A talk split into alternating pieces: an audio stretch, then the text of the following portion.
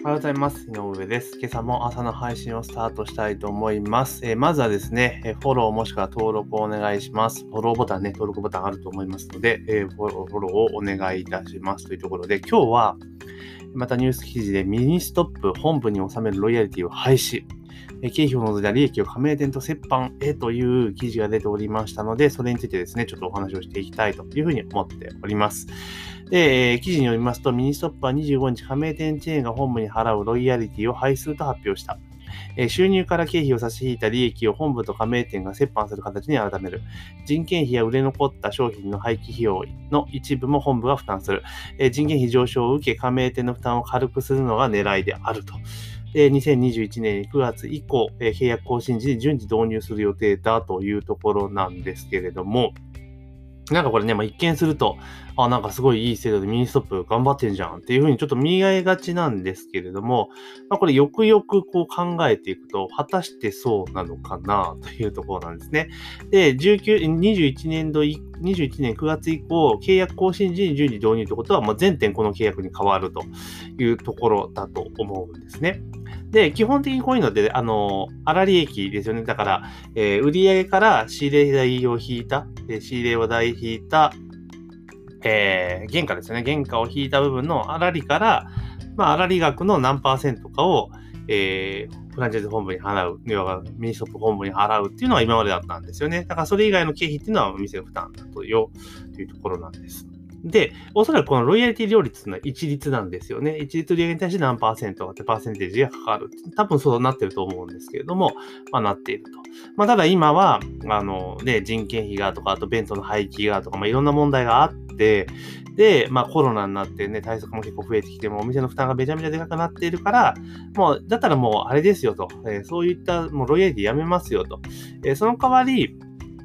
まあ本部としてね、えー、あの、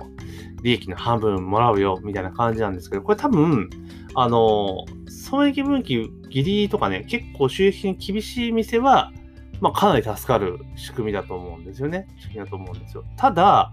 売れていって売り上げがそこそこある店で、利益がが、あらり、最終利益、営業利益が結構額として残ってる店とすれば、これ結構ロイヤリティ払ってた方が安、あの、得なんじゃねっていうところも多分一部出てくると思うんですよね。うん。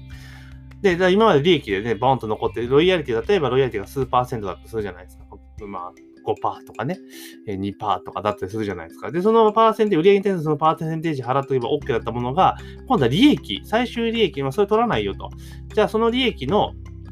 まあ、半分もらえますよっていう話だとするわけですよね。例えば今までロイヤリティが5%だったとするわけだたと、例えばですよ、5%だったとするわけじゃないですか、ロイヤリティが。5%払っときゃ OK だったものが、例えば最終利益の折半になったときに、例えばそのお店が、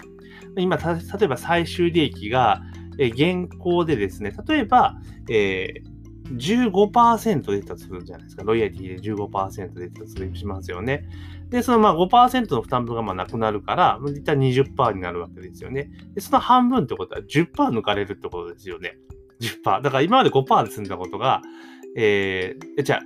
だから、えっ、ー、と、待ってください。えー、例えば20%残ってた場合に、で、ロイヤリ、あ、じゃあ15%か。ごめんなさい。わかりやすか。15%残ってたとするじゃないですか。最終利益が。で、15%に、で、今回ロイヤリティが仮に5%だとした場合に、5%分がまなくなるから、え最終利益が20%になるわけですね。15に5%足して20%になりますよね。で、えー、で、20%になるわけですよ。で、今までだったら5%のロイヤリティを払えばよかったものが、えー、今度は利益の折半なので、えー、20%なんだから10%払うわけなんですよ。だから、売れてるって業績のいい店にとってみればめちゃくちゃ負担増になるわけなんですよね。うん、だから、これどう見るかですよね。もちろんその圧倒的多数のお店が、あの例えば、折半にしても現行のロイヤリティ料率よりも、えー、例えばね、低い、低いパーセンテージになるとか、まあ、同等になれば問題はないと思うんですけれども、まあ、そうじゃないケースもまたあるわけですよね。その場合っていうところは、そこら辺の加盟店がどういう反応するかっていうのはちょっと、あれかなっていうところはありますよね。私オーナーだったら絶対嫌だなって思いますから。うん。だまあ、あとはあれですよね。その、なんていうのかな。えー、加盟店の同士のね、まあその売り上げのデコボコとか利益のデコボコっていうのは、まあ、相互で、まあ、助け合いましょうよっていう発想なのかもしれないですけど、まあ、ただこれ結構ね、あれですよね。もちろん廃棄費用がっていうところもあるにしても、あの、ね、利益の半分持っていくってことは、これ相当なね、ことですよね。最終利益の半分なので。だから、どう考えても全体的にその儲かってる店が少ないっていう中での発想なのかなとも思ったりはします。うん。で特にミニストップの場合っていうのは、店内調理するもの結構多いと思うんですよね。うん、だから、まあ人件費は多分通常のコンビニ、まあ、通常のコンビニも最近店内調理するのも多いけど、にしても例えばソフトクリーム作ったりとか、まあいろいろしてたりするので、まあ、他に比べれば、えー、コストは高い、人件費が高いっていうのがあるとは思うんですよね。だからそこの面倒見ましょうよっていうのもあるんですけど、ただ本部が半分っていうのはね、ま、ちょっと厳しいですよねっていう気はしますけどね。うん。どう、どうなのかなと思います。なんか売り上げが大きい店に関しては、例えば、えー、30%とか、例えばその、あとは制度として考えられるのは、その、まあ、折半にしますよと。ただ、折半にするけれども、従来のロイヤリティ料率に近しい、を上回る場合は従来のままにしますよとか、なんか条件つけてあげないと、これ結構優越的地位の乱用とかなりかねないんじゃねえかなと、個人的によくね、細かい知識はわからんですけど、まあ、そんなような気もちょっとしますよね。だってこれってフランチャイズ本部はこれでやりますよって言った場合にも従わざるを得ないじゃないですか。で、もちろん、多分ほとんどの店がこれによって恩恵を受けるのかもしれないですけれども、まあそうじゃない店もね、絶対逆にあるわけじゃないですか。そうじゃなかったらチェーンとして成り立ってないわけですから。からそうなった時に、どうなるかなと思ったりするんですよね。で、こういうところで結局、そのなんだろう、えー、ミニストップとかにしても、もう仕入れって結局はそのミニストップ本部から仕入れるわけじゃないですか。ね。あの、個別にね、お店単位で仕入れをしてるわけではないので、当然、フランチャイズで、当たり前ですが、えー、し、こう、ね、物流のね、えー購入金額、仕入れ金額の中には当然本部がね、利益載せるわけなんですよね。当然、こう、フランチャイズのモデルってそんなもんですから、載せているというところになるんですよ。だから、結局はですね、お店が売れていって仕入れが発生すればするほど、まあお店にとってはプラ、お店にとっては本部にとってはプラスになるわけなんですね。購買で売り上げが出たあるわけですからね。うん、購買売り上げっていうのがあるので、ロイヤリティ売り上げじゃなくて購買売り上げセットでやっているわけですよね。だから、そうなってくると、もう、その、なんつうのかな、上限はさっき言ったロイヤリティ、現状のロイヤリティ両率がもう条件ですよ。だから、最終利益が、例えば今まで現行ロイヤリティが5%だったとするじゃないですか。で、利益率が、営業利益が10%だった場合は、まあ5%ですよ。で、それ以上、だから現行のロイヤリティを折半した分の、えー、売上に対する比率ですよね。えー、ロイヤ、折半した分の、売上越しいな売上に対する、えー、両率が現行のロイヤリティの両率を超える場合は、まあ、今まで通りロイヤリティをえー、ロイヤリティの負担を上限とするみたいな感じね、そういう風にしとかないと、これ結構ね、反発が出るみたいな。もちろん多分そうしてるとは思うんですけどね、これただ、ちょっと今のこの新聞記事だけの内容を見てると、ちょっとそういった懸念があるかなという気はしますよね。うん。なので、まあ、加盟店の負担が軽くなるところもあれば、重くなるところも、今のは、このね、えー、この情報だけで見ると、そういうところもあるので、まあ、もちろんその辺はね、ちゃんと、え考慮はしているとは思うんですけれども、ただ、えー、コンビニ自体、まあ、店舗数が増えてきて、社会的インフラっていうところで、まあ、いろんなことを、まあ、えー、しているわけじゃないですか。収納代行であったり、宅急便の中って、まあ、本当街の便利屋さんになっているわけですよね。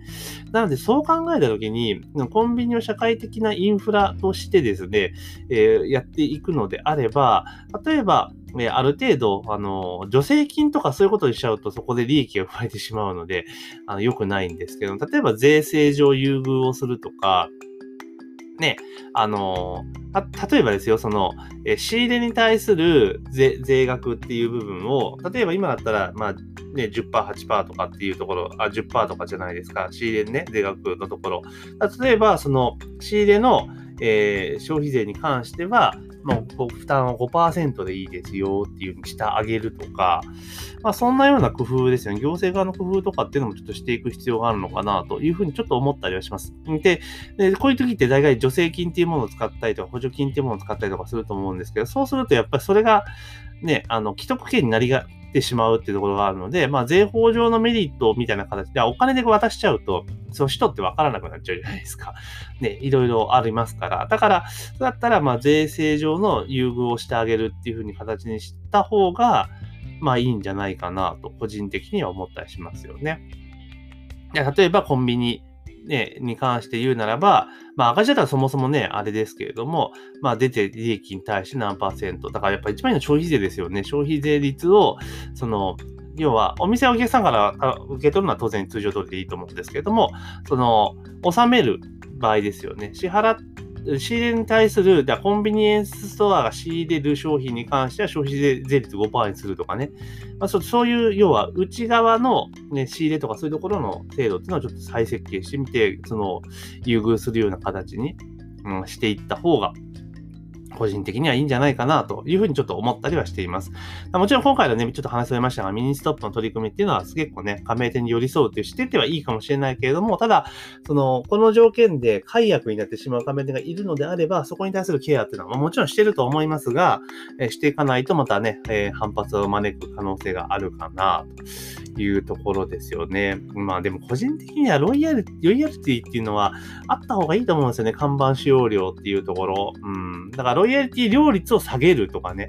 うん、いう風にした方がいいのかな。要は看板使うっていう話ですよね。それがある程度やっぱり、あの、信頼っていうところを得ることができるので、まあ、そこは個人的に残した方がロイヤルティ廃止っていうのはあんまりね、個人的には良くないのかなと。だから両立の問題あると思いますよ。だから両立を今より下げるっていうのはあるかもしれないけど、やめてしまうっていうのはちょっとどうかなと、個人的には思いますけどね。まあまあ、これもね、今後どうなるかっていうところだし、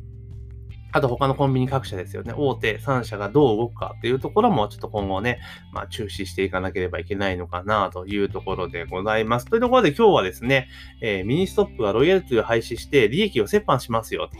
いよいよ営業利益を折半しますよっていう記事がありましたので、まあそれについてですね、えー、思ったことをお話をさせていただきました。で、番組登録ね、ぜひお願いします。登録もしくはフォローをね、お願いしますというところと、今月のね、えっ、ー、と、20 5日からね、Amazon でも配信始まりましたので、まあ、Amazon でね、聞いていてくださってる方もぜひね、フォローをお願いします。というところで、えー、で、質問とかね、こんなネタを取り上げてほしいとかはね、Twitter とかで、えー、Twitter もしくは、えー、でいただければと思いますので、ぜひね、えー、フォローともどもよろしくお願いします。というところで本日の配信は以上とさせていただきます。